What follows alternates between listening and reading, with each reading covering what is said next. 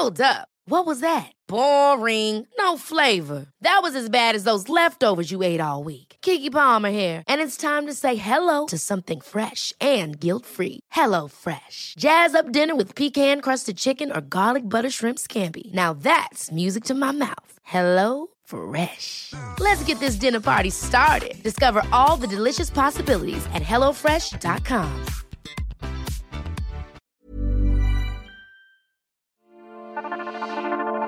Quedarse en casa o no, salir poco o al aire libre. Si ustedes como yo se ponen indecisos, quédense a escuchar este episodio de la guía del fin de semana. Seguro aclararán los planes para pasar el tiempo libre. Bienvenidos sean todos y todas, gracias por darle play. Mi nombre es Ariana Bustos Nava, también conocida como la señorita etcétera. Esta semana me puse a compilar opciones que nos hagan los días más divertidos e interesantes, pero desde lo virtual. Con eso de la alza de contagios por COVID, mejor salir poquito, ¿no creen? Para reforzar la idea, platicaremos con Ana Paula Robleda, coordinadora de comunicación del Museo Somaya, uno de los museos que, me atrevo a decir, fue de los primeros en volcarse en las actividades virtuales por la pandemia y a estas alturas continúa promoviendo la exploración de manera online.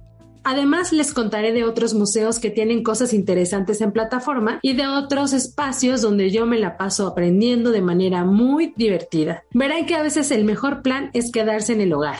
Ahora sí, espero que estén listos porque vamos a empezar con esta guía del fin de semana. Arrancamos. La guía del fin de semana, con la señorita etcétera.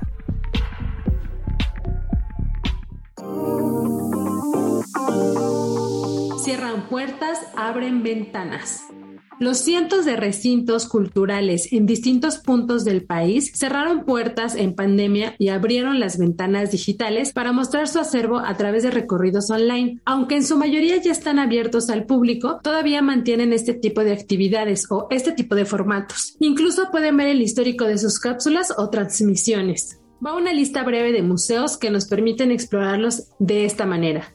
Museo Jumex. Contemplan actividades para toda la familia y van cambiando según sus exposiciones. Las muestras que tienen actualmente son la de Sofía Taboas, que se llama Gama Térmica, y parte de la colección Jumex con el nombre Temperatura Ambiente. Ambas culminan en febrero. Pueden consultar más detalles en www.fundacionjumex.org. Museo Frida Kahlo también conocido como Casa Azul. Este es uno de los recorridos virtuales más íntimos, a mi parecer. Aquí le podemos hacer zoom hasta los cucharones que hay en la cocina de la Casa Azul, precisamente. Además, pueden pasearse por el estanque, la recámara de Frida y hasta los pinceles que utilizaba. Inténtenlo y díganme qué les parece este recorrido. Pueden hacerlo en www.museofridacalo.org.mx. Casa del Lago. Las rejas de este espacio cultural son otro de los sitios donde se pueden explorar muchas actividades. Hay algunas muestras que incluso se montaron previo online y luego in situ. Actualmente pueden visitar Vindictas Latinoamérica Miradas a la Raíz. Son 20 infografías de escritoras hechas por otras artistas iberoamericanas. Además tienen una sala de artes digitales donde también tienen otro tipo de propuestas. Para más detalles visiten casadelago.unam.mx. Castillo de Chapultepec uno de nuestros invitados recientes en la guía del fin de semana, un capítulo en el que detallamos sus actividades virtuales, por ejemplo, el recorrido por la expo Niños Héroes, un lunes de 1847. Su visita incluye el audio de su curador, Francisco Rivas, y la posibilidad de acercarse a cada viñeta que forma parte de esta muestra. Está disponible en mnh.ina.gov.mx diagonal Niños Héroes. Museo Universitario Arte Contemporáneo. Este espacio tiene en curso su apartado El MUAC en donde estés, un programa digital que incluye tutoriales, cápsulas, fotos y seminarios o talleres. Además está vigente la Sala 10, donde se muestran actualmente obras en video de la artista mexicana Mariana Castillo y del artista español Max de Esteban. A partir de febrero podrán ver el trabajo más reciente de Melanie Smith, producido en el año 2020. Para más detalles pueden visitar muac.unam.mx.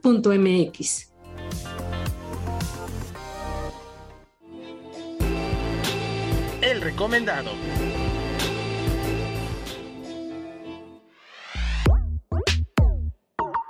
Damos la bienvenida a la guía del fin de semana a nuestra recomendada. Ella es Ana Paula Robleda, coordinadora de comunicación del Museo Soumaya, uno de los museos que me atrevo a decir fue de los primeros en volcarse en las actividades virtuales por pandemia y que a estas alturas continúa promoviendo la exploración de manera online. Aunque están abiertos a la visita presencial, les sorprenderá saber todo lo que implican sus actividades en pantalla. Gracias por estar con nosotros, Ana Paula. ¿Qué detonó la idea de recorrer virtualmente el Museo Soumaya? Realmente que un día llegamos a trabajar y ese mismo día nos dijeron el museo se cierra. Para ese momento el museo no había cerrado nunca en 25 años de, de existencia. Entonces, pues sí era una noticia muy fuerte e incluso decíamos mucho cuando fueron los sismos de 2017, pues el museo permaneció abierto como un espacio de, de despeje, de, ¿no? como de distracción, porque todos necesitábamos de pronto un segundo de ver algo que no fuera un edificio derrumbado. Entonces, incluso en estos momentos de otra crisis, los museos Sumaya permanecieron abiertos y de pronto llegar a trabajar con esta noticia, pues sí fue un shock, pero al mismo tiempo un shock que no nos daba tiempo de, de paralizarnos. Era una reacción inmediata y de verdad fue en ese momento como salimos de manera virtual, ¿no? Obviamente ese día, porque bueno, así fue todo de, precipitado, así se presentó todo, fuimos el primer museo que cerró en Ciudad de México y ya después todos empezaron a tomar pues esta determinación porque era lo más sensato para todos, pero pues ante esta indicación tan, tan abrupta, nos vimos pues en la necesidad de ser creativos en dos segundos y literalmente subimos a salas con un teléfono a grabar no teníamos idea de qué estábamos haciendo, no teníamos idea de cuánto iba a durar, de, qué es lo que buscábamos con esto, pero lo primero fue muy claro, es un mensaje para que todo el mundo sepa por qué cerramos, ¿no? Y empezamos a explicar de una manera muy intuitiva para nosotros, pues los highlights del museo, ¿no? Empezamos obviamente por las obras que todo el mundo ubica o aquellas que consideramos las obras más relevantes porque dan un poco una idea general de, las colecciones que resguarda el museo. Entonces, poco a poco en, en, esa semana fuimos dándole un poco más de orden a este proyecto, ¿no? Eh, de inicio le llamamos recorridos virtuales. Un poquito más adelante nos dimos cuenta que Quizá el nombre no había sido el más atinado porque de pronto se piensa en una cosa distinta a lo que estamos haciendo. Pero bueno, se quedó ya de esa forma porque pues todas nuestras etiquetas, toda nuestra difusión ya llevaba esos nombres y no tenía sentido cambiarlo.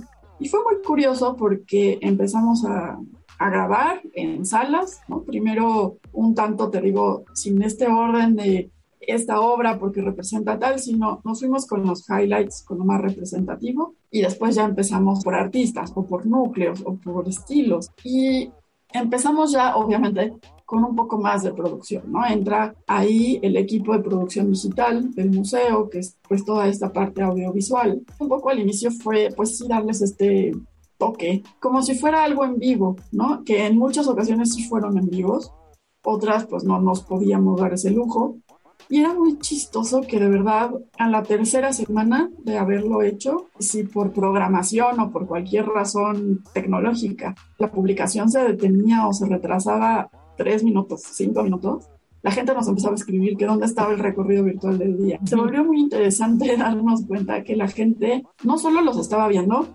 sino que genuinamente esperaba ese momento del día para sentarse a ver algo del museo llegamos a muchísimos más públicos de los que hubiéramos imaginado. De pronto las interacciones no solo se quedaban en el me gusta, sino que nos hacían preguntas. De pronto era, oye, sí, lo que estás explicando está padrísimo, pero ¿cuál es la obra que tienes al lado? ¿No? O sea, explícame mm. eso. Y entonces de ahí fuimos pescando también qué quiere ver el público, qué, qué es lo que les interesa y empezamos a grabar lo que nos pedían.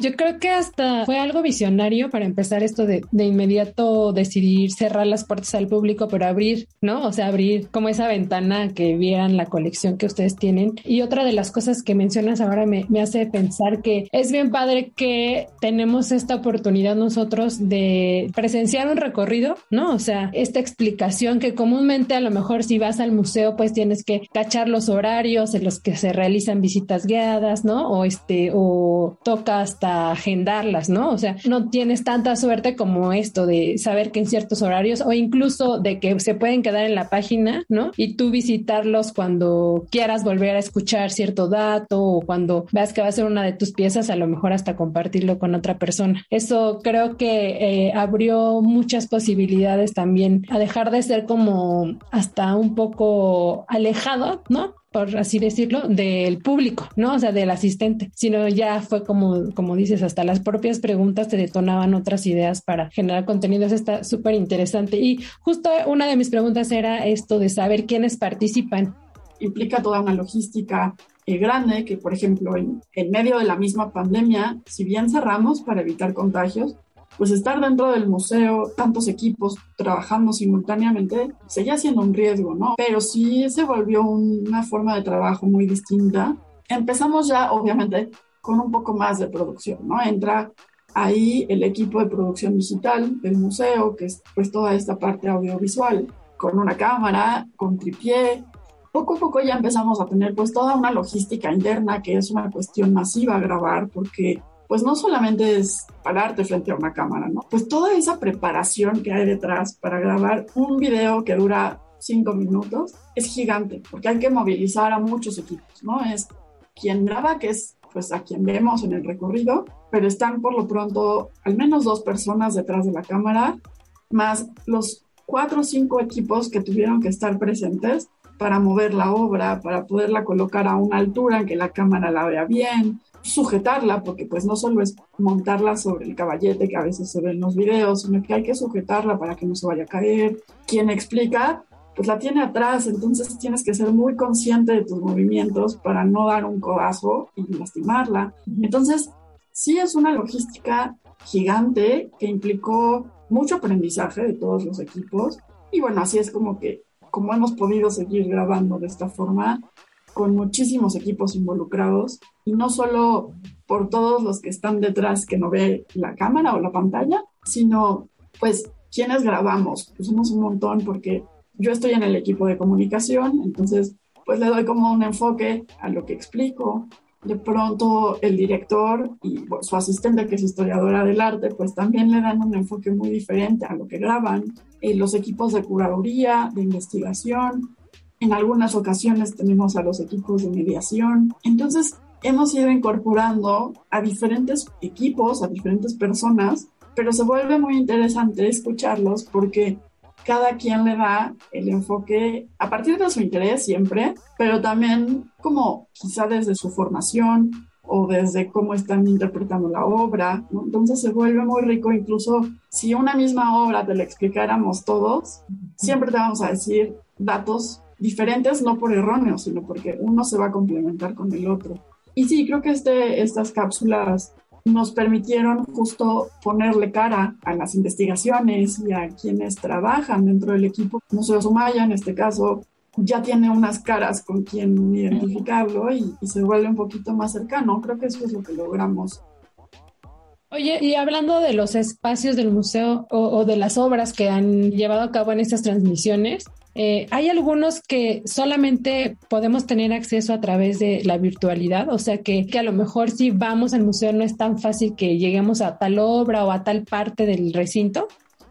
Pues mira, uno de los espacios que más ha sido visible en nuestros recorridos ha sido este muro gris que pues no está dentro de las salas de exhibiciones, es un espacio adentro como una oficina que justo se ocupa para grabaciones, porque más allá de lo que es visible para todos los públicos que son las salas, pues ya se vuelven espacios a veces de acceso restringido hasta para los mismos empleados, pero pues tampoco es el espacio más llamativo para grabar. Por otro lado, el poderte acercar a ciertas obras, creo que sí se ha podido hacer un poco más con los recorridos virtuales. Específicamente me viene ahora la mente los espacios en Casa Guillermo Tobar de Teresa, que no sé si lo conocen, pero es realmente pequeño, es un espacio chiquito, que además está repleto de, obra, como la tenía el historiador, pero de pronto como esta posibilidad de que la cámara claro, con todos los equipos alrededor de seguridad, pero que la cámara pueda acercarse a las obras y quizá ver los detalles que estando ahí son difícilmente visibles porque son pequeños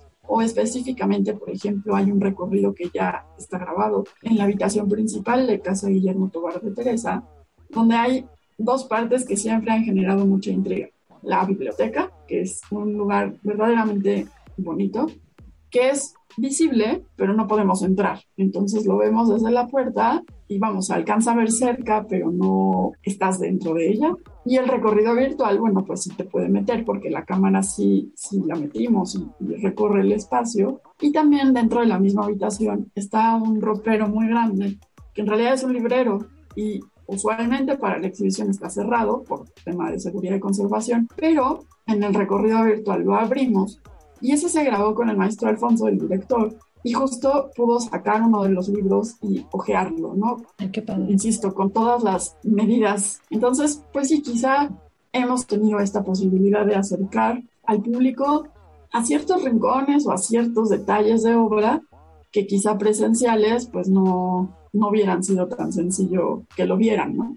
El dato, etcétera. La forma y materiales de la fachada del Museo Somaya en Polanco. No sé si la han visto, pero son hexágonos de aluminio que brillan en especial de día. Es uno de los elementos que causan curiosidad a simple vista. El diseño corrió a cargo del arquitecto Fernando Romero, quien está detrás también de la Plaza Mariana en la Basílica y participa en la propuesta del nuevo aeropuerto de la Ciudad de México.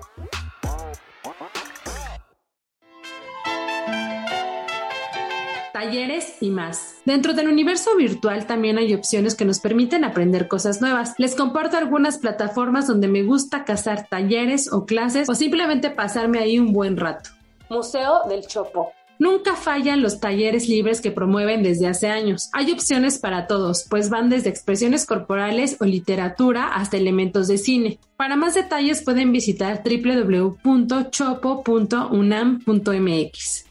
Centro Cultural de España. Este recinto imparte constantemente talleres y otras actividades que incluyen también a los niños. Actualmente está abierta la inscripción para Slam, palabra hablada, también para Somos Nahuales, enfocado en el lenguaje escénico. Y finalmente hay un taller de herramientas de transformación positiva de conflictos. Si les interesa pueden visitar cemx.org.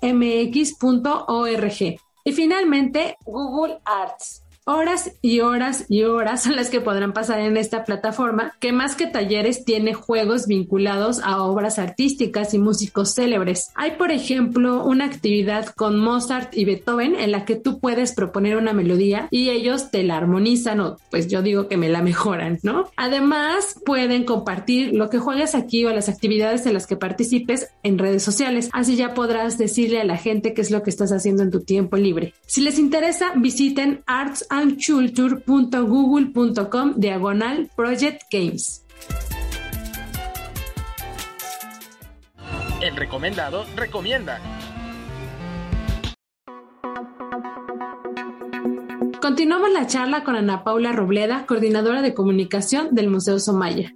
Oye, y estas eh, transmisiones, las que ya pasan, que digamos no, no alcanzamos a ver en el estreno, ¿se quedan ahí o cómo lo tienen perfilado? ¿Estará ya como en el histórico o va a haber como algunas que solo sean eh, ese día y ya no se puedan volver a ver? ¿Cómo es esta dinámica que han adoptado y que parece ser que va a mantenerse, no? Pues mira, los recorridos virtuales se publican diariamente en dos puntos. Algunos dependerá de fechas o del tema. También los sacamos vía Twitter, pero principalmente son Facebook y YouTube, en donde pueden encontrar absolutamente todo. En Facebook es mucho más visible porque uno entra sus redes sociales y de pronto aparece en tu historial, pero hay dos formas de regresar a absolutamente todo lo que hemos publicado. Uno es en nuestro perfil de Facebook, en donde justo pues si vas bajando en nuestro perfil vas a poder encontrar todos los videos que hemos subido. A veces se han dado las posibilidades de generar diálogos con otras instituciones, con otros recintos que suelen estar ahí porque a veces son en vivos que pues se guardan en nuestro perfil y ahí se pueden consultar.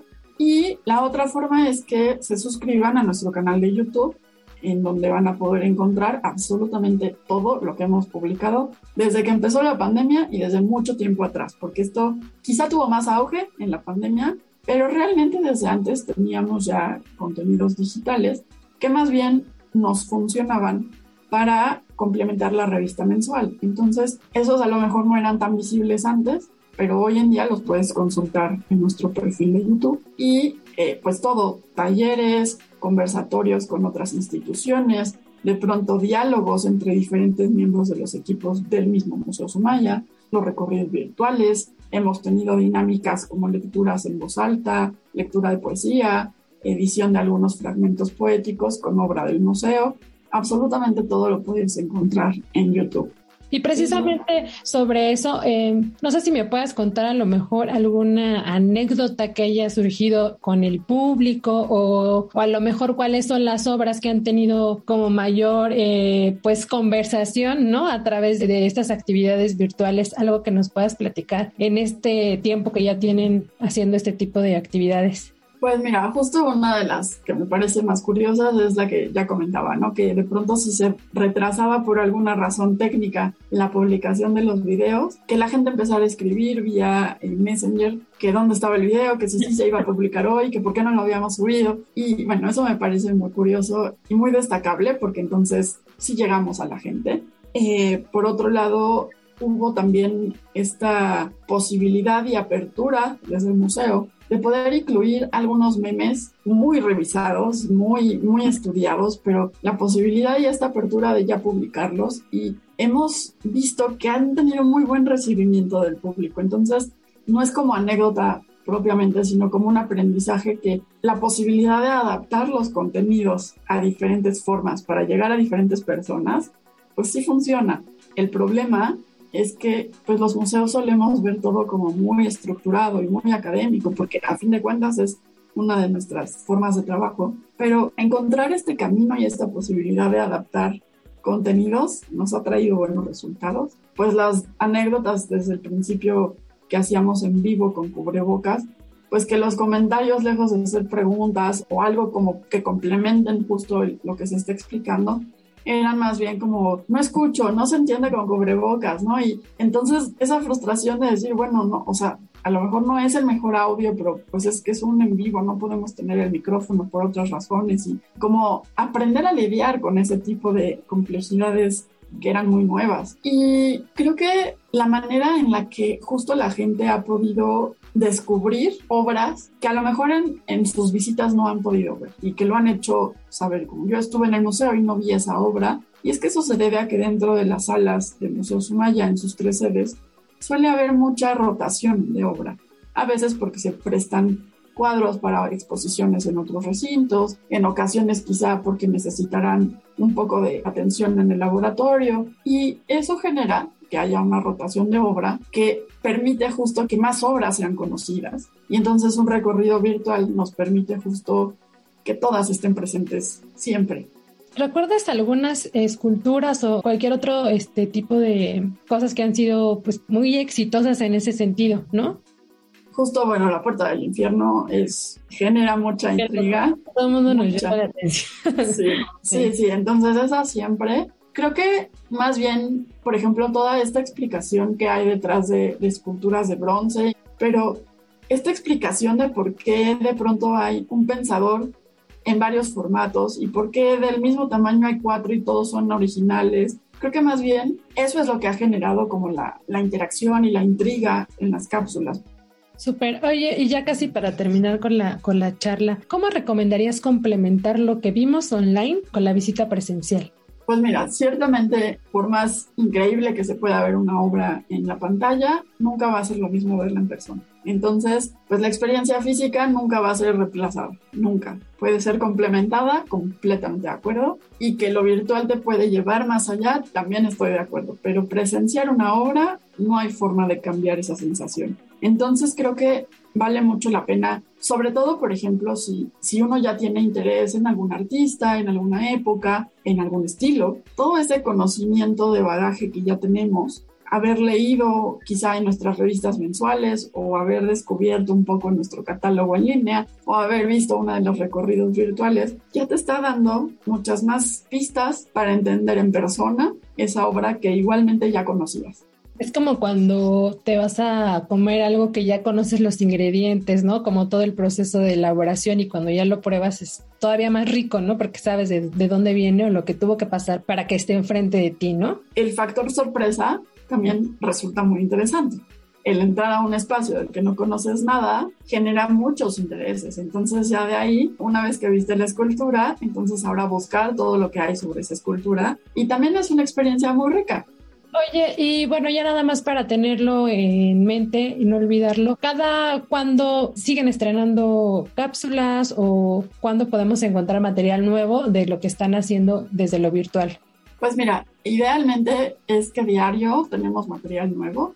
Ahora hemos tenido la necesidad de repetir algunos videos y sacarlos nuevos, ¿no? Como intercalados, porque idealmente es un contenido nuevo al día. Y cuando digo al día me refiero a de lunes a domingo. ¿Puedes mencionarnos las redes sociales, también el canal de YouTube, para tenerlo presente?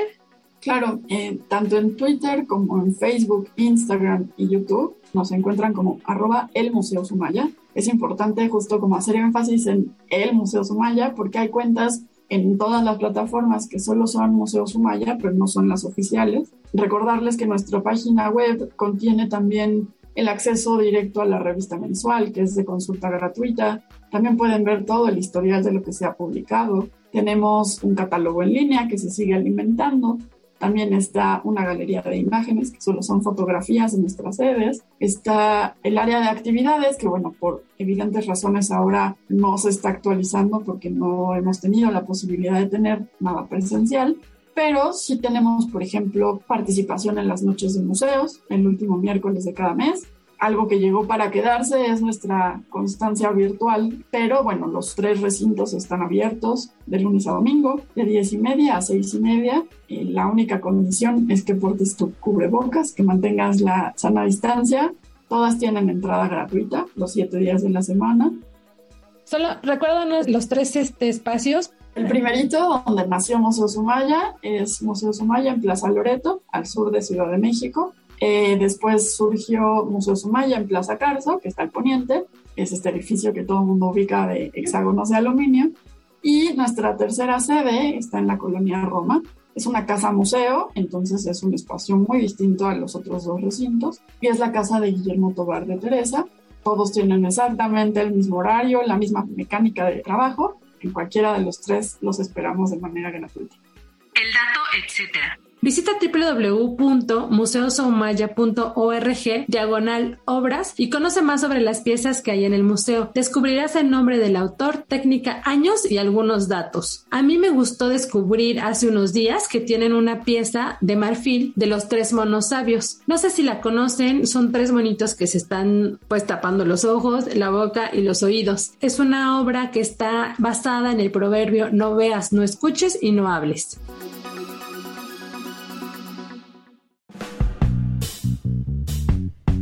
La guía en segundos. Estas son un par de sugerencias que encontrarán en la guía del fin de semana web en los sitios OEM y en su versión impresa el domingo en el Sol de México. Wii en la sala. Si te gusta el cine, en especial el francés, no te pierdas la doceava edición de My French Film Festival de manera virtual. De acuerdo con sus organizadores, la selección del 2022 se basa en temas representativos de la diversidad y la vitalidad del cine francófono. El objetivo que tiene este festival es dar a conocer las nuevas generaciones de cineastas. Visiten www.myfrenchfilmfestival.com y escojan entre largometrajes o cortometrajes, además por temas. Este evento comenzó el 14 de enero y culmina el 14 de febrero, muy idóneo para eso del Día del Amor. Hay tamales a domicilio. Y para cumplir con la deuda de la rosca de reyes, en especial si les salió muñequito, prepárense para pedir tamales a domicilio. En aderezo hicimos una selección y les contamos un par de historias detrás de este manjar envuelto. Por ejemplo, la propuesta que trae el chef Víctor Zarate, socio de Metusco. Pero es una propuesta interesante, ahora verán, porque la hizo con su papá, Don Vic, que es un tamalero muy reconocido en Tepito. Y también inspiración del chef. Ellos prepararán para el 2 de febrero tamales de queso manchego con rajas, pollo en salsa verde y lomo adobado. Lo pueden comer tanto en el restaurante como pedir a domicilio. En esta misma sugerencia les propongo o les puse en la lista a una experta en quesadillas, pero también nos ha sorprendido con tamales. Se llama Doña Vero y tiene un menú especial de tamales exóticos, como ella le llama, porque llevan mango, llevan chapulines y también piñón. Todos estos son los sabores, ¿eh? No crean que todos juntos, porque ahora sí estaría muy exótico probar chapulines con mango, ¿no? Además, tiene una propuesta de manteca vegetal. Esto muy enfocado para los veganos. Para más detalles, pueden leer la agenda web, como les decía, en los sitios OEM o en el impreso dominical del Sol de México. Para acabar con esta opción de la guía en segundos, pueden visitar www.aderezo.mx y leer la nota completa de los tamalitos a domicilio.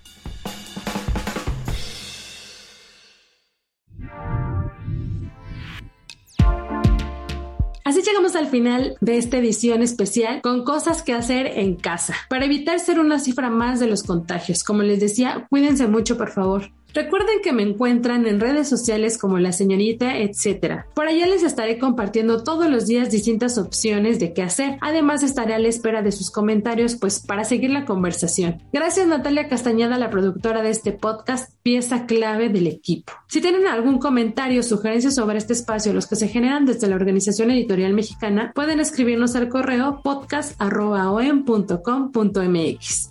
Ahora sí, cierro micrófonos. Hasta la próxima.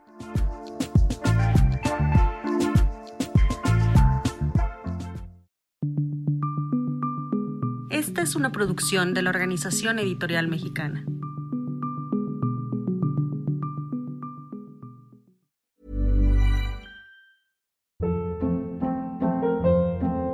Hold up. What was that? Boring. No flavor. That was as bad as those leftovers you ate all week. Kiki Palmer here, and it's time to say hello to something fresh and guilt-free. Hello Fresh. Jazz up dinner with pecan-crusted chicken or garlic butter shrimp scampi. Now that's music to my mouth. Hello Fresh. Let's get this dinner party started. Discover all the delicious possibilities at hellofresh.com.